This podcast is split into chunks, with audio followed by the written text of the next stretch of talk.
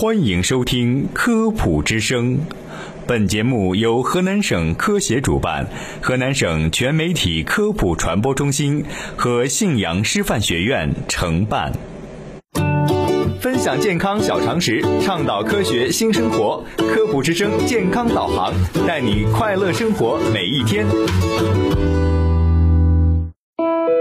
欢迎收听科普之声，我是嘉诚，我是孟娇。睡眠障碍很多人都有，但睡眠障碍究竟是怎么一回事呢？研究表明，良好的睡眠能防病去病，促进儿童的成长发育，与每一个人的健康水平密切相关。有资料显示，四分之一的人在睡觉这件事上不及格，百分之九十的公众的睡眠与良好水平存在差距。睡眠障碍不仅白天疲倦、嗜睡、注意力分散、记忆力减退、反应能力下降，而且会引起烦躁、焦虑、易怒、抑郁，严重的会引起心理障碍和精神疾病，影响与同事和家人的关系，影响生活质量、工作效率，甚至不能胜任工作。如果只是偶尔睡不好觉，比如喝咖啡、浓茶了，有明确原因的暂时性失眠，可以不去管它，下次注意就行了。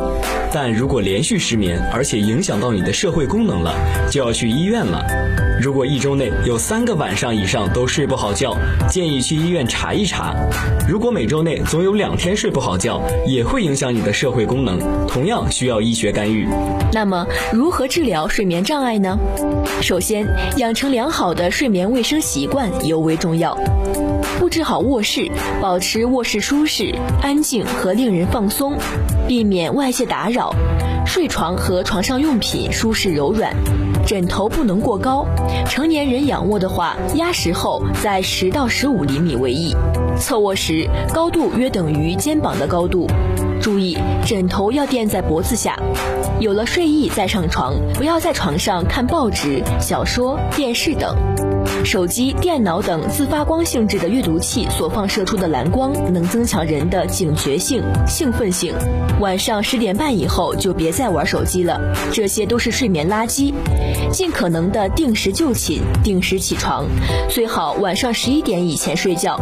即使前一晚没睡好，隔天仍要定时起床。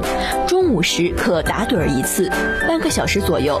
如果超过四十分钟的话，会产生睡眠惰性，影响觉醒能力、注意力等。睡前不要让大脑处于兴奋的思考状态。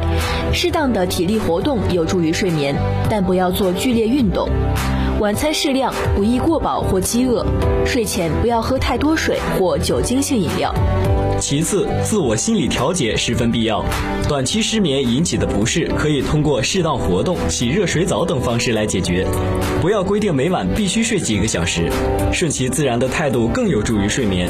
而且每个人个体差异大，所需的睡眠时间也不尽相同。在此，适当的药物治疗是必要的，发挥中药的优势，必要时在专业医生的指导下合理使用安眠药。